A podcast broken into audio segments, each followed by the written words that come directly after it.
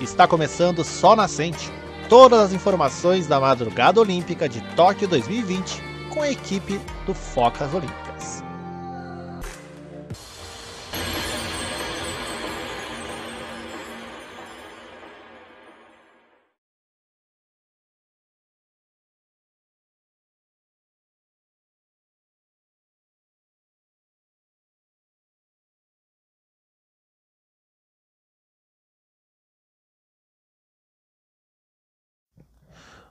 Olá você, muito bem-vindo ao nosso Sol Nascente, nosso projeto do Focas Olímpicas, para contar para você tudo o que aconteceu na, na, última noite, madrugada e manhã olímpica nos Jogos de Tóquio 2020.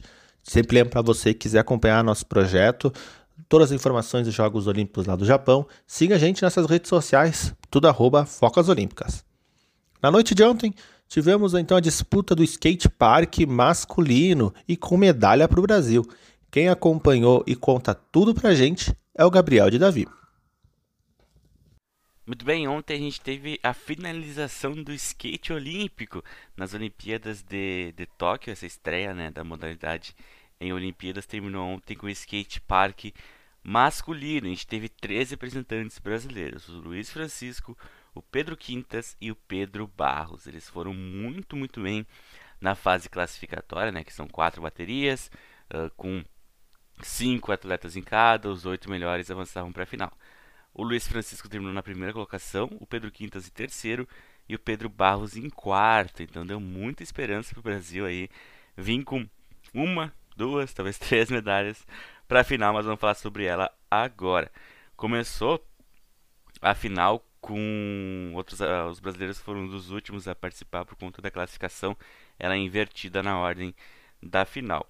E o Kingan Palmer, ele foi o quarto a se participar, a participar e na primeira volta dele ele marca incríveis 94.04, uma nota quase perfeita ali com poucos descontos. Aí na primeira, na primeira volta do Pedro Barros ele marca 86.14 também ótima uh, primeira volta que o colocou. Então, fechando a primeira volta, eles tiveram três voltas, aí valia a maior nota. O Palmer terminou em primeiro com 94.04, o Barros terminou em segundo com 86.14 e o Genot dos Estados Unidos com 82.15. O brasileiro Luiz Francisco estava em quarto lugar com 80.24 e o Pedro Quintas ele errou na volta dele, né? Ele ficou em oitavo lugar com 4.35. Aí vamos para a segunda volta. O Pedro Barros marcou 73,50. Ele continuou né, com a pontuação alta dele de antes. O Pedro Quintas pontuou 35,54. Também errou um pouquinho ali e subiu para sexto. E o Luiz Francisco melhorou a sua nota um pouquinho para 80,62.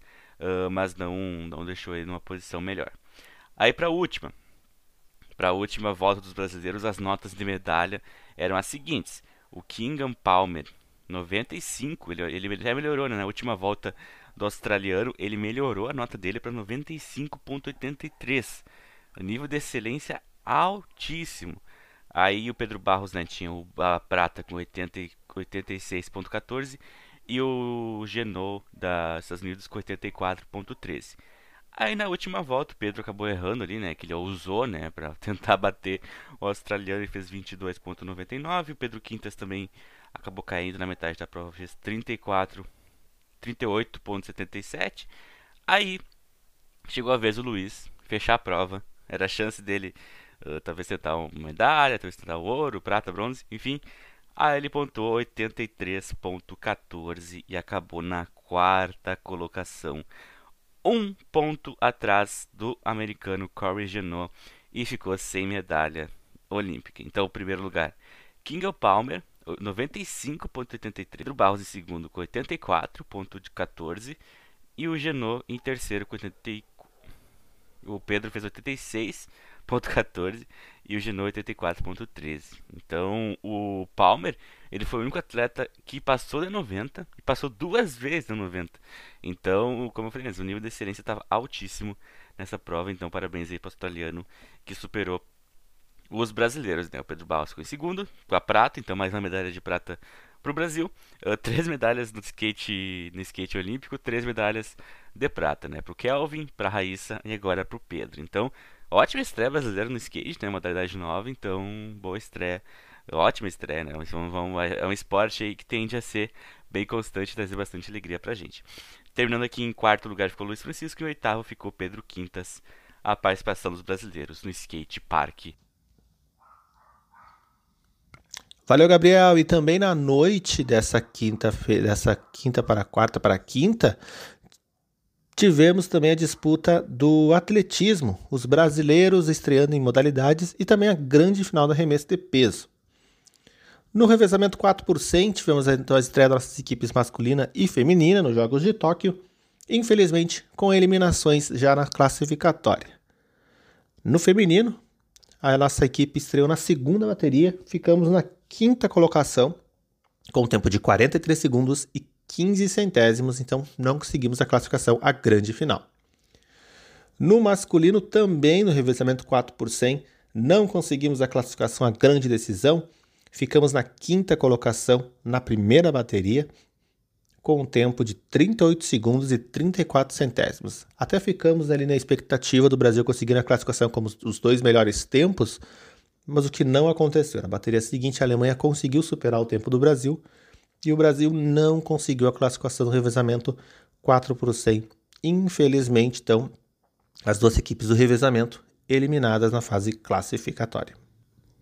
Pouco tempo depois, ali por volta das 11h30, tivemos a grande final do arremesso de peso.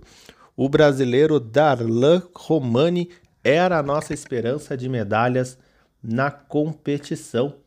O Darlan ele fez até bons arremessos. Ele no, no último campeonato mundial ele havia ficado na quarta colocação, mas infelizmente não conseguiu uh, chegar ao pódio dos Jogos de Tóquio. Na competição, o Darlan ficou com 21,88 metros. A sua marca ele conseguiu justamente no seu primeiro arremesso. Depois ele fez 22,22, 21,22, 20,96, acabou queimando na sua quarta e quinta chances. E na sua última e derradeira chance ele fez 20,70 metros. Resultado que deixou ele então na quarta colocação. O pódio ficou com o americano o Ryan Krauser, atual recordista olímpico e mundial, que até bateu o recorde olímpico na prova de ontem. Ele ficou com 23,30 metros. Na segunda colocação, o Joey Kovacs, também dos Estados Unidos, com 22,65. E fechando o pódio, o atleta da Nova Zelândia, Thomas Walsh, com 22,47. Não vem a medalha, ser aqui o registro né, para o nosso brasileiro Darlan Romani. Parabéns, Darlan, pelo excelente resultado nos Jogos de Tóquio 2020. No comecinho da madrugada, tivemos então lutas pelas nossas brasileiras no boxe. E quem conta tudo o que aconteceu é a Ana. Na madrugada, então, a gente teve as finais do boxe, né? As finais do boxe teve, então, a primeira brasileira, a Beatriz Ferreira, na semifinal. Ela enfrentou a finlandesa Potkonen e conseguiu levar a melhor. A finlandesa, que é um pouco mais velha, já é mais experiente, está fazendo aí sua última Olimpíada, não conseguiu é, se defender muito bem ali do, do, dos golpes da Beatriz. A Beatriz conseguiu encaixar uma sequência de golpes muito forte, levou a melhor nos três rounds e passou para a final sem muita dificuldade.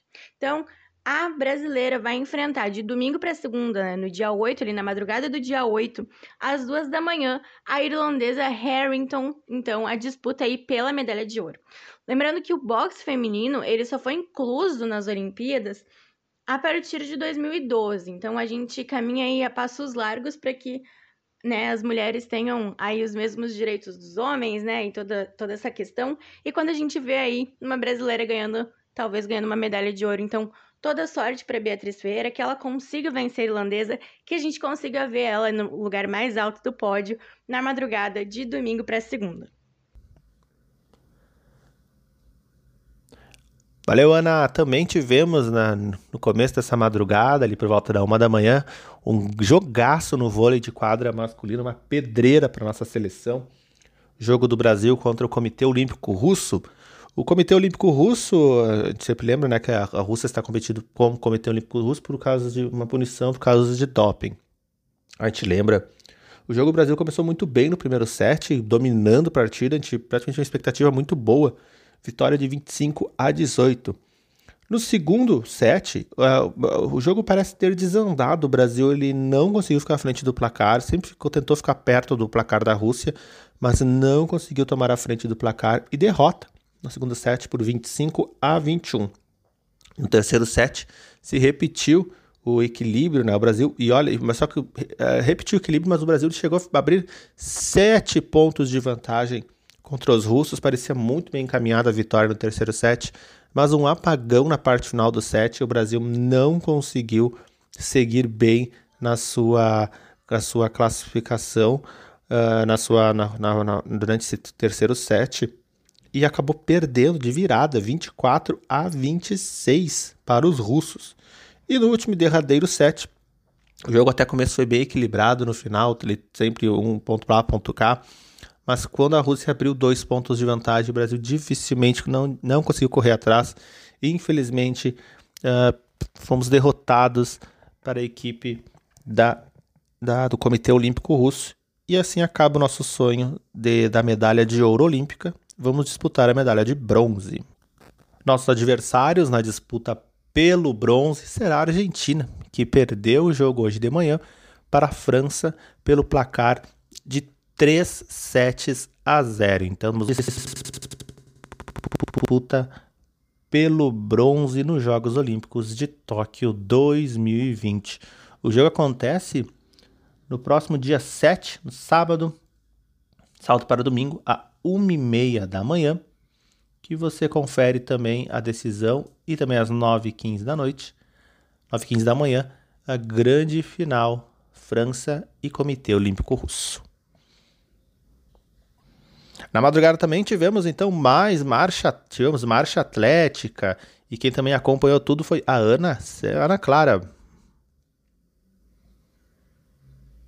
Já no finalzinho da madrugada, às quatro e meia da manhã, a gente teve a marcha atlética, a gente teve três representantes brasileiros, né? O Caio Bonfim, que ficou em 13º lugar com o tempo de 1 hora 23 minutos e 21 segundos. A gente também teve o Matheus Correia, que ficou em 46º lugar com um tempo de 1 hora 31 minutos e 47 segundos. E a gente também teve o Lucas Mazo, que não finalizou aí a marcha atlética. Esses foram então os nossos representantes nessa madrugada e o pódio ficou com o italiano Massimo Stano em primeiro lugar com a medalha de ouro. A medalha de prata ficou com o japonês Koki Keda e a medalha de bronze com o Toshikazu Yamanishi. Então, dois japoneses aí no pódio da marcha atlética. Isso mesmo, Ana. Obrigado. Também pela ali no começo da manhã tivemos então mais algumas finais do atletismo. À uma da manhã a gente teve também o início do pentatlo moderno. O pentatlo moderno, então, é né, uma, é uma modalidade aí que vai ser composta por mais cinco. Então, tem o hipismo, a esgrima, a natação, o tiro esportivo e a corrida. Ontem, então, na, na, madrugada, na verdade, de hoje, começou a esgrima. Lembrando que a gente tem uma brasileira, né, concorrendo aí no pentatlo moderno. Como é a fase de ranqueamento, todas é todas contra todas. Então, a Ieda Guimarães, que é a representante brasileira, somou 184 pontos nessa primeira parte do ranqueamento da esgrima. Muito bem, na manhã do atletismo, Felipe dos Santos, ele da manhã do atletismo do D4, ele tinha mais duas provas para fazer.